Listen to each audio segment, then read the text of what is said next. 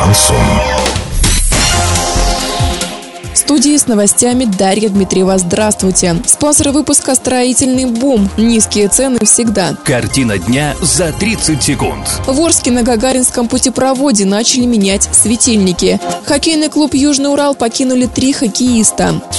Подробнее обо всем. Подробнее обо всем. В Орске приступили к замене уличных светильников на светодиодные. Первые из них были установлены на проспекте Ленина. Сейчас освещение меняется на Гагаринском путепроводе. Напомним, в Орск привезли первую партию – 2000 штук уличных светильников в рамках большого энергетического контракта, заключенного осенью 2017 года. В нем говорится о замене более 10 тысяч светильников системы городского уличного освещения освещения на светодиодные лампы. Их использование позволит муниципалитету экономить более 5 миллионов киловатт-часов в год. Срок исполнения контракта составляет 3 года, а его стоимость 181 миллион рублей.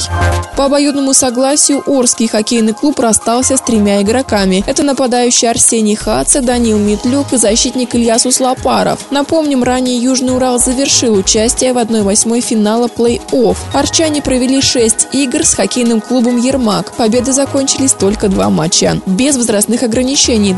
Доллар 56,80, евро 70,53. Сообщайте нам важные новости по телефону Ворске 30 30 56. Подробности фото и видеоотчеты на сайте урал56.ру. Напомню, спонсор выпуска «Строительный бум». Дарья Дмитриева, радио «Шансон Ворске».